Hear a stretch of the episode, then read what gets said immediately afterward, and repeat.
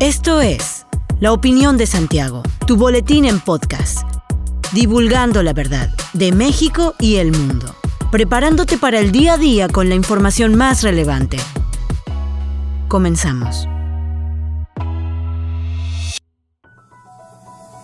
Buen día, bienvenido a la Opinión de Santiago, una dosis breve de información para arrancar el día con lo más relevante a nivel nacional e internacional. Sin proponer modificaciones a la Constitución, el presidente Andrés Manuel López Obrador envió la tarde del miércoles a la Cámara de Diputados su iniciativa de reformas para incorporar la Guardia Nacional a la Secretaría de la Defensa Nacional. Así lo confirmó el legislador morenista Sergio Gutiérrez Luna, presidente saliente de la mesa directiva en el Palacio de San Lorenzo, sin precisar si el proyecto se presenta con carácter preferente. La iniciativa presidencial propone reformas a las leyes orgánicas de la Administración Pública Federal, de la Guardia Nacional, de la Ley Orgánica del Ejército y Fuerza Aérea y de Ascensos y Recompensas, como anticipó el jueves 25 de agosto el secretario de Gobernación Adán Augusto López, en reunión con diputados de Morena. En la conferencia mañanera de Palacio Nacional, el mandatario aseguró que presentará esta propuesta pese a que los conservadores no quieren aprobar nada.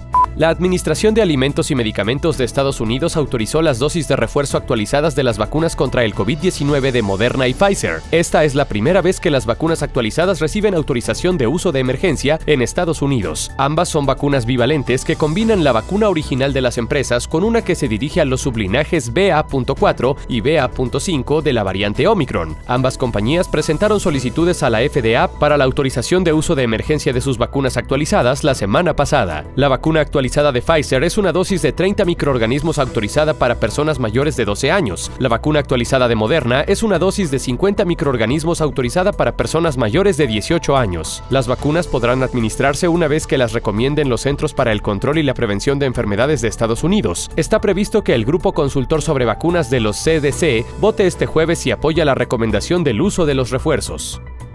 Fueron 49 estudiantes del Instituto Tecnológico de Morelia los únicos mexicanos en recibir una beca para participar como ponentes en la Expo Acero Querétaro 2022, Congreso y Exposiciones del Uso del Acero, afirmó el plantel. El evento se realizó del 29 al 31 de agosto, al que acudieron alumnos de las ingenierías en materiales y mecatrónica, becados por la Asociación para la Tecnología del Hierro y el Acero y que participaron como expositores en la actividad dirigida a especialistas de la industria metal mecánica. La doctora, advisor del capítulo estudiantil en el ITM Montserrat Sofía López Cornejo, afirmó que este año los alumnos rompieron el récord de asistencia, por lo que no solo se colocaron como referentes a nivel nacional, sino también internacional.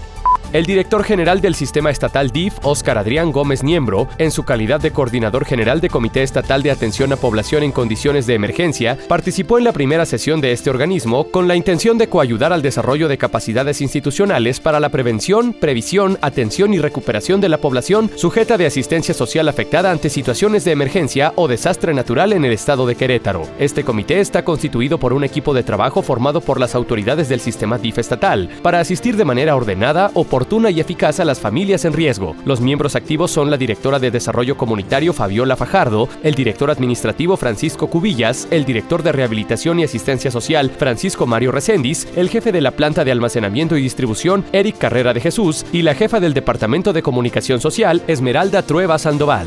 La Secretaría de Seguridad Pública Municipal de Querétaro ha logrado localizar a 44 adultos mayores con el programa de brazaletes de la mano por tu seguridad, informó Adriana García, directora de atención a víctimas de violencia familiar y de género en la corporación. El programa se llevó a cabo gracias a la Organización de las Naciones Unidas, que realizó un donativo de 1.500 brazaletes, una grabadora láser para imprimir el código QR y tabletas de uso policial para leerlo, informó Adriana García. Los brazaletes se otorgan de forma gratuita a ciudadanos del municipio que sean adultos mayores alguna condición que los ponga en riesgo de extraviarse. Actualmente se han entregado 824 de los 1.500 brazaletes disponibles para este programa. Adriana García enfatizó que la información personal de la o el adulto mayor solo será accesible para elementos de seguridad pública que porten la tableta electrónica con el lector. La ciudadanía en general que acceda al QR será direccionada al número de emergencia 911. Asimismo, se cuenta con un sitio web para facilitar el registro del familiar que requiera de este apoyo. Hasta aquí la información de hoy. Regresa mañana para otra pequeña dosis con las noticias más importantes. Mantente bien informado con la opinión de Santiago. Encuéntranos en Facebook, Instagram y TikTok como arroba la opinión de Santiago. Hasta la próxima. La opinión de Santiago. Comprometidos con la verdad.